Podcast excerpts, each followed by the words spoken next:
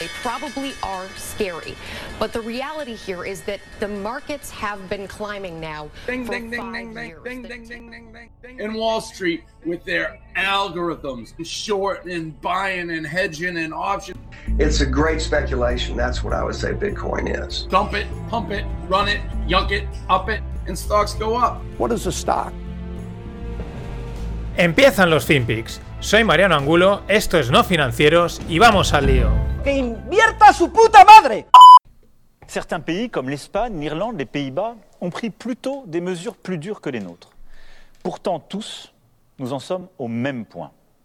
Débordés par une deuxième vague qui, nous le savons désormais, sera sans doute plus dure et plus meurtrière que la première.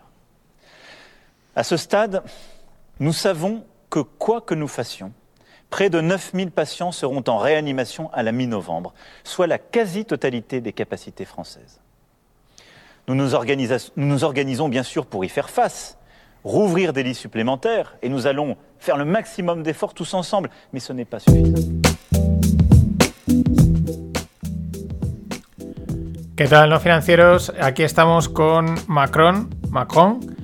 Eh, con un discurso bastante claro, aunque aquellos que entiendan francés mm, y aquellos que no, pues no pasa nada, pero por lo menos claro en que explica las cosas directamente. Dice al principio, dice España, Irlanda, el País Vasco, no sé qué, están en una situación pues ahí complicada y nosotros no estamos en una posición distinta. Habla también un poco de que están acercándose a la saturación de hospitales y tal. Pero, y bueno, pues eh, ellos creo que han implementado una especie de, de, confinamiento parcial o algo así. Yo digo la verdad, ya no tengo ni idea de lo que es un confinamiento parcial, lo que es un toque de queda, la limitación o la restricción de movilidad, porque es un jaleo mm, ya o sea, enorme, ¿no? Pero bueno, el tema es que dice que la segunda ola, y esto es lo que a mí me chirría, ¿no? Dice que, bueno, por lo menos es claro, ¿no? Dice, oye, el, el panorama está así y no se anda con, con juegos de artificio.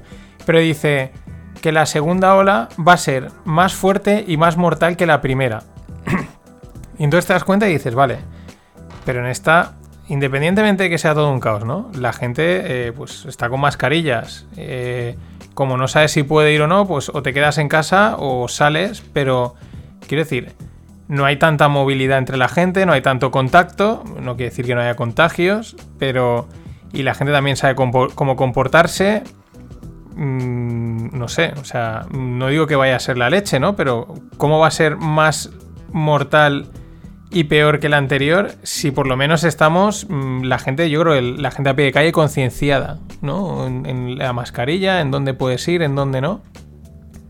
Mm, que me lo expliquen, que me lo expliquen. No, es que cada día no quiero ser conspiranoico, pero esto suena independientemente de que haya gente que le esté que lo esté cogiendo y, hay gente que le, está dando, pero es que tiene un tufo a pandemia, como decían, mm, total. O sea, es como, oye, que ahora toca, hay un plan para ahora cerrar todo y, y ejecutarlo tal y como toca.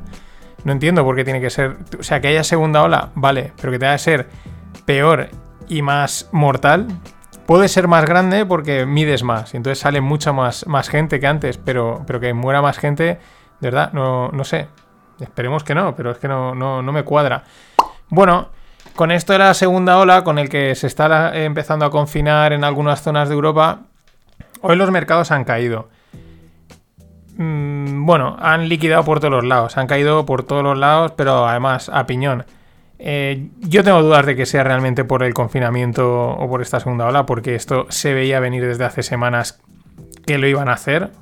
La gente ya no le va a pillar de sorpresa, lo van haciendo paulatinamente. Yo creo que realmente el. Bueno, pues el, un, posible driver es el tema de las elecciones. No está nada claro. Mm, No está nada claro el tema de las elecciones y eso quizás por eso el mercado corrige, porque no tiene claro quién es el que va a ganar y pues a estas tipo de incertidumbres al mercado no le gustan nada.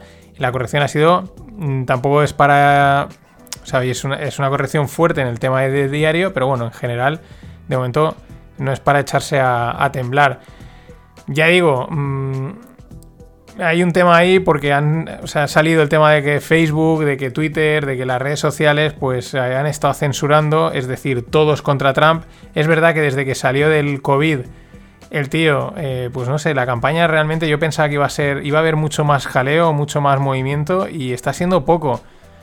Eh, tuvieron el primer debate que fue a la Gresca, fue también por culpa del moderador de la CNN y porque fomentó un poco la Gresca y luego Trump se puso malo, o no, pero bueno, pilló el COVID y desde ahí, mm, pues no sé.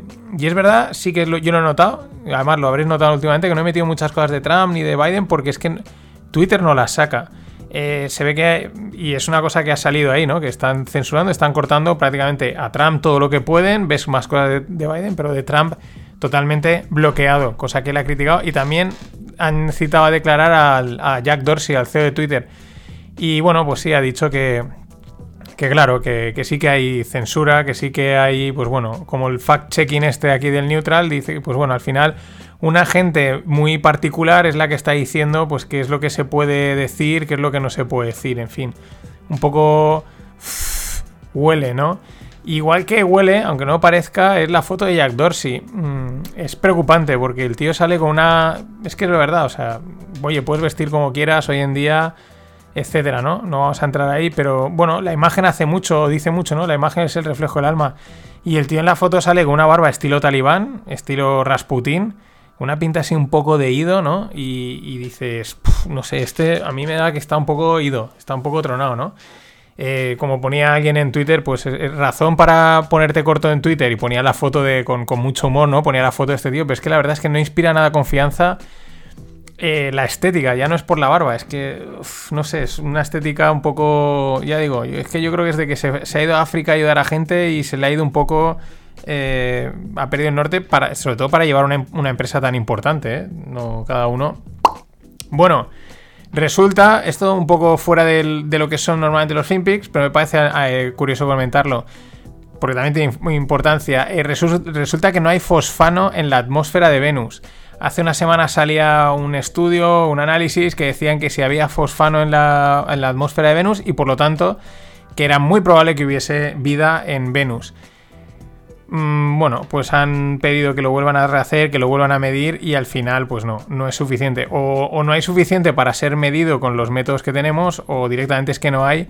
Y esto lo que apuntan en el, artículo que os dejo en la newsletter apunta muy bien que esto es un claro sesgo de confirmación. Fijaros que estamos hablando de, estudios de espaciales, la NASA o quien esté metido. O sea, gente que hace números a mansalva, eh, tecnología o ciencia al máximo nivel, como lo queramos ver, y aún, así eh, pecan de ese sesgo de confirmación, de ese yo quiero encontrar fosfano y quiero ser el que diga que hay vida en otro planeta. Y, de alguna manera, aunque los, datos están ahí, mm, los sesgo, ¿no? O sea, lo que estoy viendo algo que realmente no es, ¿no? Estoy buscando lo que quiero decir. Esto es algo que pasa mucho también en, el, análisis, de mercados y de, de, inversiones, ¿no? Pero bueno, en cualquier caso, eh, toda esta tropa, los techs, siguen ahí a la carrera espacial. Lo iremos contando. Otro que iba a la carrera es uno que se llamaba Genaro. Genaro era el, fundador de, GoWex. GoWex, eh, en algunos kioscos por ahí lo podréis ver que aún pone GoWex y su idea era dar wifi a todo el mundo y ser una empresa súper innovadora que lo petaba. dice que quería ser el Bezos del wifi en España. Bueno, era toda una, pues, pues, una, estafa, eh, realmente mm, malversación de cuentas, o sea, falsificación de cuentas, perdón, malversación de fondos. La empresa llegado a valer en bolsa 2.000 millones fijaros, o sea, él en el artículo que os dejo dicen que él mismo llegó a creerse su propia mentira. Es un caso muy parecido al, mítico de Teranos, pero ya no es que él mismo se la crea, ¿no? Es que eh, hay gente ahí que ha invertido, ha trabajado con él y también acaba creyéndose la, mentira, ¿no? Es, es, espectacular, es un caso más y seguirán habiendo. Lo curioso que es que el tío quiere ir a prisión para poder alimentar a sus hijos. O sea, está pelado de pasta y, y quiere que a ver si le meten en prisión Claro, empiezas ahí a. Te paga algo, ¿no? El Estado por estar en prisión y, y así puede alimentar a sus hijos. O sea, es un. Es que, o sea, y últimamente las noticias cuestan hasta de, sacarles, mm, no sé, lógica, ¿no? Es una cosa loquísima.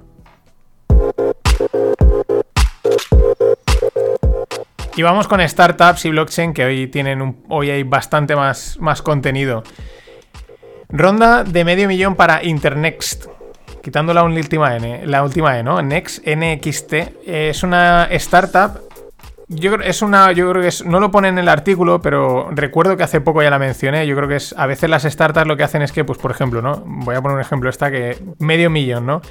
Y, en el, y a lo mejor lo hacen por fase, entonces a lo mejor cierran un, eh, 100.000 o 200.000 ya se publica porque ya es ronda, pero digamos la ronda continúa hasta que lleguen a su objetivo, ¿no? Yo creo que este es el caso porque eh, recuerdo que hace poco ya lo mencioné y, ahora pues es un poco más, ¿no? Eh, es una ronda de medio millón, pero que ya les ponen una valoración de 3 millones eh, la empresa. Las valoraciones de la startup son porque, pues esto, si eso es que ha dado como un 20%, ¿no? De la empresa han dado un 20%, él ha cedido un 20% a cambio del medio millón. Por lo tanto, el 100% vale 3 millones, pero la empresa no es que valga eso, ¿no? Pero es una cosa que se, se asume, que esto es algo que a veces la gente no acaba de... le cuesta un poco pillarlo. ¿Por qué se invierte con esas condiciones? Uno, porque quieres que el, el, CEO, el que manda, que en este caso es Fran Villalba, ojo, 23 años, 23 años, quieres que él controle la empresa porque así esté motivado, ¿no? Pero no importa, pues hacer este tipo de valoración de te meto medio millón por un 20%, valorando a 3 millones, aunque la empresa, digamos, a día de hoy valga eh, 500.000 o, o 200.000, o sea, te estoy metiendo mucho más dinero. ¿Por qué? Porque espero que la empresa crezca mucho, que llegue a vender muchísimo y no importa el, ese riesgo, ¿no? En fin, ¿qué hace Internext? Pues eh, lo que hace es un Dropbox, tal y como le dicen, es, es un Dropbox, pero centrado en el respeto al usuario y al, el respeto al planeta. Ellos lo que gastan de fondo es blockchain, entonces, bueno, pues eh, la privacidad de los datos y toda esta historia está en manos del usuario en vez de estar en manos de los servidores centrales, ¿no? Bueno, mmm, 23 años, ¿eh? Ya, y se ve que lleva ya años metido en, proyectos, espectacular. Más cosas, vamos con tema de coches, porque os voy a hablar de dos. Eh, BP cierra eh, ronda de 10,5 millones y ¿qué hacen? Renting de coches. Eh, otra, otra startup, vamos, tal cual, vamos, eh, renta, que es eh, también, ha entrado un partner que es JBSL, rentables del primer año, facturación de 20 millones y también hacen renting de coches. Están saliendo un montón de estas, es muy interesante. Bueno, interesante, realmente es que hacen renting de coches, ¿no? No les vamos a quitar mérito a ninguna empresa, ¿no? Pero esto ya existía, el renting de coches, ¿no? Lo venden un poco también como la nueva forma de tener coche y de utilizarlo, pero es un renting de coche. Lo único que pasa es que antes los rentings pues eran prácticamente rentings, leasings o lo que sea, los, los inks eran un producto de empresa y ahora pues está llegando a todo el mundo. Al final, cuando te compras hoy en día un coche, eh, de alguna manera ya estás haciendo una especie de renting o de, yo diría, suscripción sin darte cuenta, porque te dicen, si me lo pagas al contado, 25, pero si me lo, eh, te lo financias, te lo dejo en 24. ¿Cuál es la estrategia que hay detrás de las marcas de coches? Pues al final, tenerte enganchado toda tu vida. Tú estás pagando todos los meses 200 y pico euros. Eh, dentro de unos años te dirán, oye, por 50 euros más no quieres este coche y te lo cambio. Ah, pues sí, y al final te van subiendo la suscripción, el renting o como lo quieras llevar. Al final estás pagándole durante mucho tiempo. Y bueno, sí, pues, mmm, pues eh, tienes un coche, a los tres años lo cambias, pero la idea es eh, cambiar ese modelo de, de, tengo un cliente puntual que me paga un coche a tener un cliente eh, pues un montón de años, ¿no? Y están saliendo estas startups que, bueno, no son de, pues eso, no es BMW, no es Mercedes, es cualquier coche, pero yo más o menos vengo a ver que el modelo es el mismo. El, lo que pasa es que le cambian la estética, la imagen, está muy bien, pero no acaba de salir aún un modelo totalmente distinto, ¿no? De, algo así. Bueno, acabo de ver uno también que se llama Link eh, Co. Os habrá salido últimamente bastante publicidad, a lo mejor por Instagram y estas cosas. Y es lo mismo, es una cosa entre que te pueden vender un coche de su marca, ellos lo han creado, que vale 40.000, o puedes pagar 500 euros al mes y disfrutar del coche todo lo que quieras, pero te dejan hasta pagarlo entre varias personas. Falta ahí un mix entre esto y el Car2Go. Una cosa así intermedia es lo que creo que también puede estar interesante. No dudo que saldrá. Más cosas. Providence, que es un, uno de estos fondos súper grandes, entra en Signaturit, en Signaturit como socio mayoritario. Signaturit es una de las startups así con más nombre, con más proyección. Bueno, una de las, de las niñas bonitas del panorama español, dentro de todas las que hay, pero es una de las que más se oye.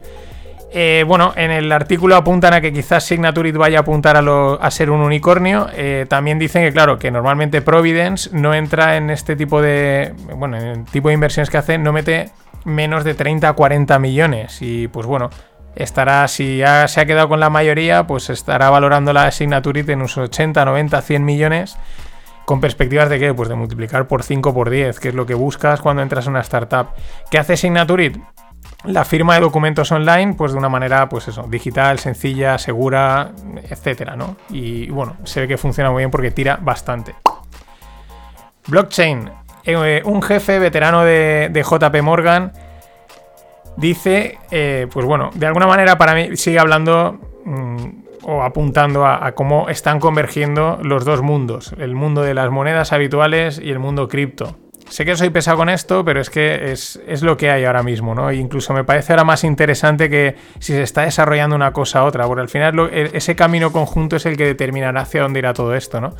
Y bueno, eh, lo que dice es que los bancos centrales van a sacar sus CBDCs, dice que los bancos comerciales van a dejar de existir. Yo no creo que dejen de existir, pero dejarán de existir como lo que entendemos ahora de banco. Será otro concepto de, bueno, de empresa financiera que dé algún tipo de servicio. No lo está muy claro. Si lo supiese me montaría uno y me forraría.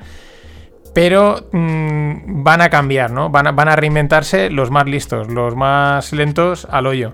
Lo que toca siempre. Y luego que sí que van a aparecer ahí, pues bueno, algunos de los proyectos que hay actualmente en el mundo DeFi, como pueden ser Compound, como puede ser Uniswap o SushiSwap, aunque suene así, que permiten hacer mil virguerías con los tokens en DeFi, que bueno, pues que emergerán y se meterán ahí como importantes players. Ahí también hay gente que decía, no tengo tan claro porque estos son unos protocolos muy descentralizados, ¿no? Y esto que está apuntando este tío es descentralización. Estamos hablando de JP Morgan y otra cosa no, pero esta gente de finanzas y de mover los mercados saben un huevo. Por último, ¿qué ha pasado con Bitcoin hoy cuando todo el mercado estaba cayendo?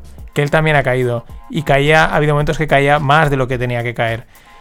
¿Por qué lo digo? Porque hace poco decía, no, es que el decoupling, el decoupling es la nueva narrativa de todas las narrativas, como el mercado no para de reventarlas, pues hay que inventar una nueva. Ahora la nueva narrativa era que Bitcoin va a hacer el decoupling, es decir, se va a desacoplar, se va a descorrelacionar del oro y del SP500 y va a hacer lo que le dé la gana.